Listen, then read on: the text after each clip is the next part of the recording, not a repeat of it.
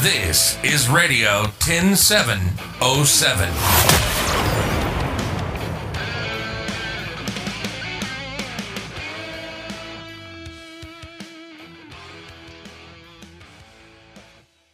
Heute mit Silke Ganzjör. In diesem Podcast stellen wir Menschen vor, die besonders sind. Außergewöhnliches leisten, einfach anpacken und machen. Mein heutiger Gast ist einer, der genau auf jeden Punkt zutrifft. Klaus Kelle, Journalist, Publizist, Medienunternehmer, fünffacher Vater, konservativ. Klaus Kelle und ich kennen uns seit 1989. Da war er bei 100,6, dem großen privaten Radiosender, mein Chef. Klaus, was hat dich damals in die noch geteilte Stadt Berlin verschlagen? Ach, das war eigentlich äh, äh, ein reiner Zufall. Ich äh, war vorher äh, beschäftigt bei der äh, Hamburger Morgenpost, äh, habe die Bremer Redaktion da geleitet und die wurde aufgelöst, nicht wegen mir, aber wegen einer unternehmerischen Entscheidung von Gruner und Jahr. Und da kam quasi zeitgleich die Anfrage, dass da in Berlin der erste Privatsender gestartet wäre und dass das ganz junge und ganz verrückte Leute seien und ob ich nicht Lust hätte, da dazu zu kommen. Und dann bin ich hingefahren und dann hatte ich Lust. Und dann waren das wirklich ganz tolle Radiojahre. Ich kann da nur aus meiner Erinnerung sagen, es war einfach ein ganz anderes Radio als heutzutage. Das hat Spaß ja. gemacht. Da hat man wirklich noch Themen recherchieren können. Man konnte etwas auf die Beine stellen, etwas bewegen. Was war in der Radiozeit, du warst da bis 1993 bei 100,6, so dein Highlight, Klaus?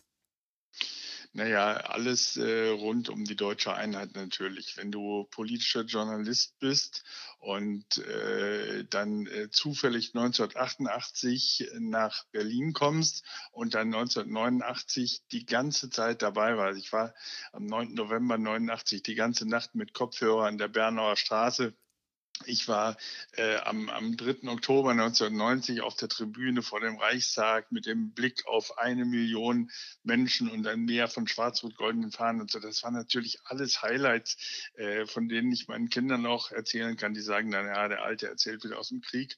Aber das war schon äh, für einen Journalisten eine ganz, ganz spannende Zeit. Und ich war ja ähm, vorher auch nicht ähm, äh, wirklich in der DDR mal gewesen. Ich hatte keine Verwandten da, äh, bin ab und zu Transit Strecke gefahren und war immer froh, wenn es vorbei ist. Und habe dann quasi mit der Maueröffnung, am gleichen Tag war ich quasi jeden Tag dort unterwegs, in Sachsen-Anhalt, in, in Sachsen, in äh, ähm, äh, Thüringen auch und so weiter.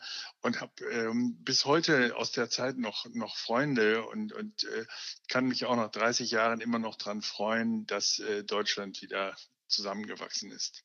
Ja, das war was ganz Besonderes. Du bist dann von 100,6 weg, Berliner Rundfunk, dann hat es dich nach Freiburg gezogen, dann warst du in Köln, hast eine kostenlose Tageszeitung veröffentlicht, die da hieß äh, 20 Minuten oder 20 Minutes auf Neudeutsch. Jetzt hast du ein ganz tolles Projekt am Laufen. Anders kann ich es nicht sagen. The Germans. Es ist was genau, lieber Klaus? Also es ist eine Online-Tageszeitung.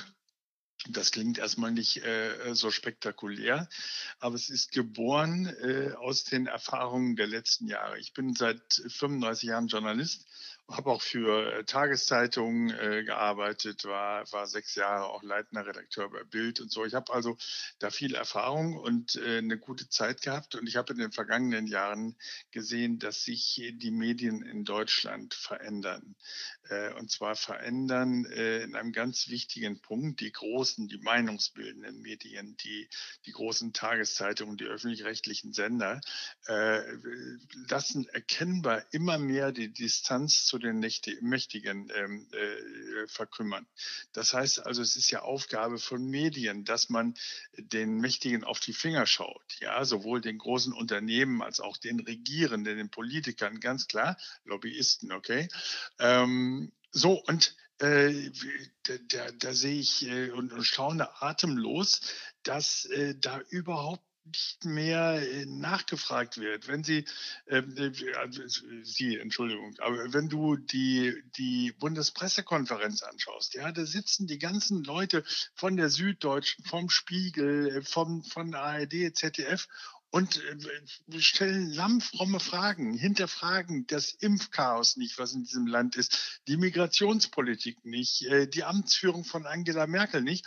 Und wenn dann ein einziger, wie mein Freund und, und großartiger Kollege Boris Reitschuster, ab und zu mal ähm, äh, kritische Fragen stellt, dann kommt die Süddeutsche Zeitung und macht eine ganze Seite, dass das ja stört, dass da jetzt plötzlich einer fragt. Das ist völlig irre, was hier passiert. Und deswegen habe ich gesagt, ich habe jetzt so ein Alter erreicht, ich suche mir ein paar Leute, die mir ein bisschen Geld geben und dann mache ich einfach Journalismus, wie ich es gelernt habe. Nachfragen, nie was glauben, erstmal immer zwei Seiten mindestens hören ähm, und dann will ich mal schauen, ob das ökonomisch auch funktionieren wird. Aber wie genau willst du das finanzieren? Du hast gesagt, du fragst ein paar gute Freunde. Aber das ist ja so leicht nicht. Du brauchst ja auch Menschen, die für dich arbeiten. Das muss ja auch alles hm. ja, laufen, ins Laufen kommen. Also wie stellst du dir das vor? Ja, also ganz wichtig ist, äh, dass das nicht, äh, sagen wir mal, ein alter Mann ist, der in der Küche sitzt mit dem Laptop äh, und die Großen herausfordert, sondern ich habe im redaktionellen Bereich 15 Autoren, die mir zuarbeiten, ganz großartige Leute, die ich teilweise erst vor wenigen Wochen kennengelernt habe. Wir haben einen eigenen Geschäftsführungsbereich, wir haben eine Werbeverkaufsleitung, wir haben ein Justiziar, wir sind ein richtiges Medienunternehmen Unternehmen und wir haben vor allen Dingen Pläne, wenn ähm, die Online-Tageszeitung äh, vernünftig und stabil abgehoben ist, dann auch weitere Dinge zu machen, auch Podcasts zu machen, auch Bewegtbild zu machen, äh, vielleicht sogar äh, im Printbereich was zu machen.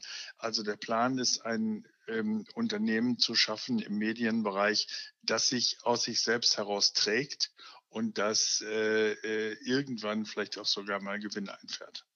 Das wäre ja zu wünschen, auch was du gesagt hast, dass mal kritisch hinterfragt wird, dass man nicht alles nur so hinnimmt. Aber warum bitte The Germans? Da habe ich gedacht, The Germans, auch noch mit Z am Ende. Erklär mir, wie du zu diesem Namen gekommen bist, Klaus. Ja, das ist äh, wirklich eine ganz irre Geschichte. Wir haben, als wir äh, begonnen haben, das war ja schon 2016, wir haben ja schon mal einen Versuch gemacht, der dann nicht monetarisiert äh, werden konnte. Aber ähm, wir haben gesagt, die Grundphilosophie äh, dieses neuen Produktes soll es sein, dass wir ähm, jedes Thema betrachten unter dem Ausgangspunkt, was ist gut für unser Land, was tut unserem Land gut, was ist positiv. Ja, also eine richtige Positivberichterstattung. Ähm, äh, Und äh, da haben wir gesagt, so, das sollte sich auch im Titel irgendwie ausdrücken. Und dann haben wir mehrere Runden mit verschiedenen Zusammensetzungen gemacht, wo wir überlegt haben, wie kann sowas heißen. Und da kommst du dann deutsche Nachrichten, deutsche Stimme, der Deutsche, das alles ganz furchtbar. Da kommen sofort die, die Zeigefinger und nach dem Motto ganz rechts und ganz böse und so. Und dann war ich unterwegs mit ähm, meiner Frau damals im Auto in Brüssel und äh, da lief ein Privatsender im Radio, reiner Zufall, und der, der hieß Brussels.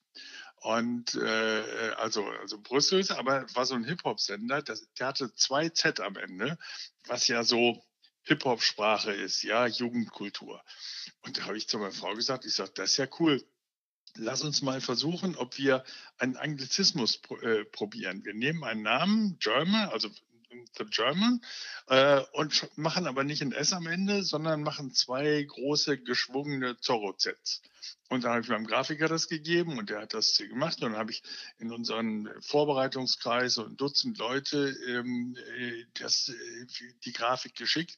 Und innerhalb von 30 Sekunden schrieb die Hälfte zurück, bist du wahnsinnig, das sieht aus wie SS-Runden.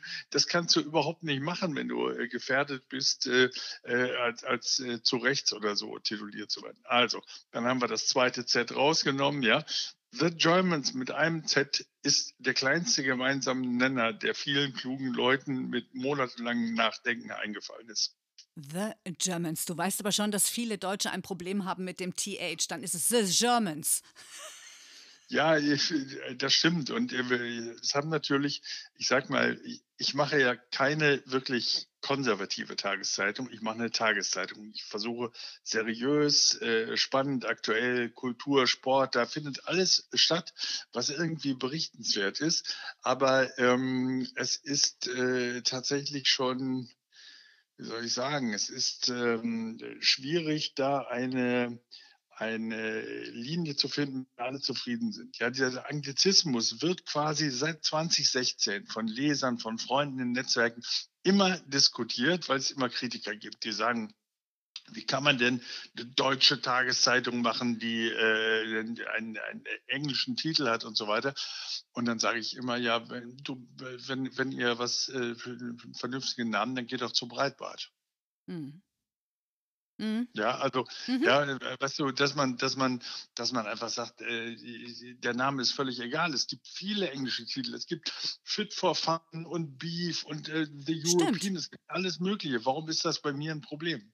Nein, das war ja nur eine Nachfrage, gell? Was ist es? Was ja. hast du damit bezweckt? Wieso, weshalb, warum? Aber ich bin froh, dass ich nicht die Einzige bin, die diese Frage stellt. Also Überhaupt wir wissen, nicht. was die ähm, Leserinnen und Leser erwarten können bei The Germans. Es ist noch nur online. Und wie kann man dich lesen? Also wie kann man das finden? Ja, www.the-germans mit z.de. Ganz einfach. Und äh, dann hat man die ganze Fülle und kann sich da durchklicken, wenn man will. Also es ich habe ja schon gesagt, hm? du? Ja, es, es, ist jetzt ähm, alles äh, frei ähm, zu lesen. Das heißt, es gibt noch keine Bezahlschranken. Äh, wir machen das jetzt sechs Wochen, weil natürlich müssen wir auch Geld verdienen. Äh, und wir, wir werden ab äh, dem 15. April ähm, äh, für einen Teil der Artikel, die wir selber produzieren, werden wir äh, ein bisschen Geld äh, haben wollen. Und es wird die Möglichkeit geben, Abonnements für 6,60 Euro im Monat äh, mit einem Klick abzuschließen. Und wem es dann nicht gefällt, der kann auch äh, ohne großes Brimborium sofort wieder abbestellen. Also wir machen es benutzerfreundlich, aber äh, wir brauchen Kohle, klar. Das ist klar und ich finde das immer toll, dass du dann auch noch so ehrlich bist und sagst, okay, wir machen, wir liefern, aber wir brauchen irgendwann auch Kohle. Du brauchst ja momentan ein großes Nervenkostüm, du brauchst Durchhaltevermögen, weil gerade am Anfang, da ist es ja quasi, jetzt komme ich auch wieder Englisch, 24-7, oder? Ja, äh, absolut. Also ich bin, bin natürlich nicht alleine, aber ähm, jetzt gerade in den ersten Tagen mache ich natürlich den Start in den Tag, ja, dass das äh, Produkt, dass es gleich richtig vom, äh, vom Morgen an äh, äh, gut, gut aussieht. Das mache ich schon selber. Und äh, das heißt, um 5 Uhr klingelt bei mir der Wecker. Und äh, ich habe äh, so begonnen, dass ich, äh, sagen wir mal, abends um 22 Uhr, 22 Uhr 30 schlafen gehe. Dann ist das alles überhaupt kein Problem. Und jetzt war ich vorgestern ähm, Abend eingeladen äh, bei, einem, bei einem Freund. Äh, und äh, da kam ich nach Hause, musste noch was schreiben und dann war es 0.30 Uhr. Und wenn man bis 0.30 Uhr wach ist und um 5 Uhr klingelt der Wecker, ist das für einen alten weißen Mann dann schon eine Herausforderung. Ich war gestern den ganzen Tag, äh, sagen wir mal, ich bin leicht über Boden geschwebt. Es hat alles funktioniert, aber jeden Tag ich das nicht. Tja, Klaus, hast du denn überhaupt noch ja. Zeit für Fußball? Ich habe äh, äh, Zeit für Fußball. Äh, das ist äh, quasi, das war die letzten Jahre auch, äh, außer meinem Job und meiner Familie, äh, das, das der einzige Ausgleich, wo man mal, sage ich, beim Mann sein kann. Ja, also wo man, wo man mal zwei Stunden ins Stadion geht mit den, mit den Kindern in der Regel und ein Trikot anzieht und ein bisschen rumprollt und dann geht man raus und dann kann man wieder zivil die Woche überstehen. Tja, gibt es ja leider momentan auch nicht. Fußball gucken, das live im Stadion? Hm? Also es gibt äh, eine Geschichte, die habe ich, äh, glaube ich, äh, öffentlich sowieso noch nicht erzählt, äh, erzähle ich dir jetzt. Aber ich habe in meinem ganzen Leben noch nie irgendwas gewonnen bei einem Gewinnspiel, bei einer Lotterie, noch nie. Ja, ich mache das jetzt nicht oft, aber wenn man mal irgendwie Jackpot 35 Millionen Lotto, gehst hin und sagst, komm, mach ich mal. Also ich habe noch nie was gewonnen, wirklich nicht einen Euro. Und dann äh, war jetzt diese Bundesliga-Saison, wo mein Verein, ich muss den jetzt nennen, äh, der Verein meines Herzens, Arminia Bielefeld, äh, endlich nach elf Jahren wieder in der ersten Liga ist. Ähm, so, und dann gab es am Anfang der Saison nur begrenzte Zulassungen. Ich habe zwei Dauerkarten und ähm, ich bekam dann als Bayern München zu Gast war in Bielefeld, bekam ich ähm, äh, eine E-Mail vom Verein, dass ich äh, äh, mit dabei sein kann, dass ich also äh, äh eine Nummer da bekommen habe und ich soll zum Stadion und kann dann mit 5000 anderen Menschen im Stadion sein. Und das war ein wirkliches Highlight gegen den großen FC Bayern München. So, und was passiert? Am Freitagmorgen kommt wieder eine Mail von Arminia Bielefeld, dass das Gesundheitsamt der Stadt Bielefeld leider mitgeteilt hätte, dass es äh, keine Zuschauer geben dürfte wegen Corona. Und äh, da stand ich äh, im Flur meines Hauses und habe im Moment verstanden, warum es Menschen gibt, die Amokläufe begehen. Du warst fix und foxy. Ja, äh, da, da freust du dich wirklich elf Jahre lang und dann kommt Bayern München und dann teilen sie dir morgens lapidar mit, nee, geht leider nicht wegen Corona. Also war nicht schön. Nein, das kann ich mir vorstellen. So, und natürlich kannst du sagen, dass du Arminia Bielefeld-Fan bist. Das bist du, solange ich dich kenne, also seit fast 40 Jahren. Schon Wahnsinn. Ich wünsche dir mit The Germans ganz viel Erfolg und ähm, ganz viele schöne Geschichten. Und wenn es mal wieder um einen Podcast geht, denk dran, machen wir gerne zusammen. Verteile diesen Podcast, sorg dafür, dass ihn viele Leute hören. Dann wissen einige dann mehr über dich, als sie es jemals vermutet hätten. Das mit Bielefeld das ist echt der Hammer. Vielen Dank für das äh, nette Gespräch mit dir und bis bald wieder. Bis bald, Klaus. Tschüss. Tschüss.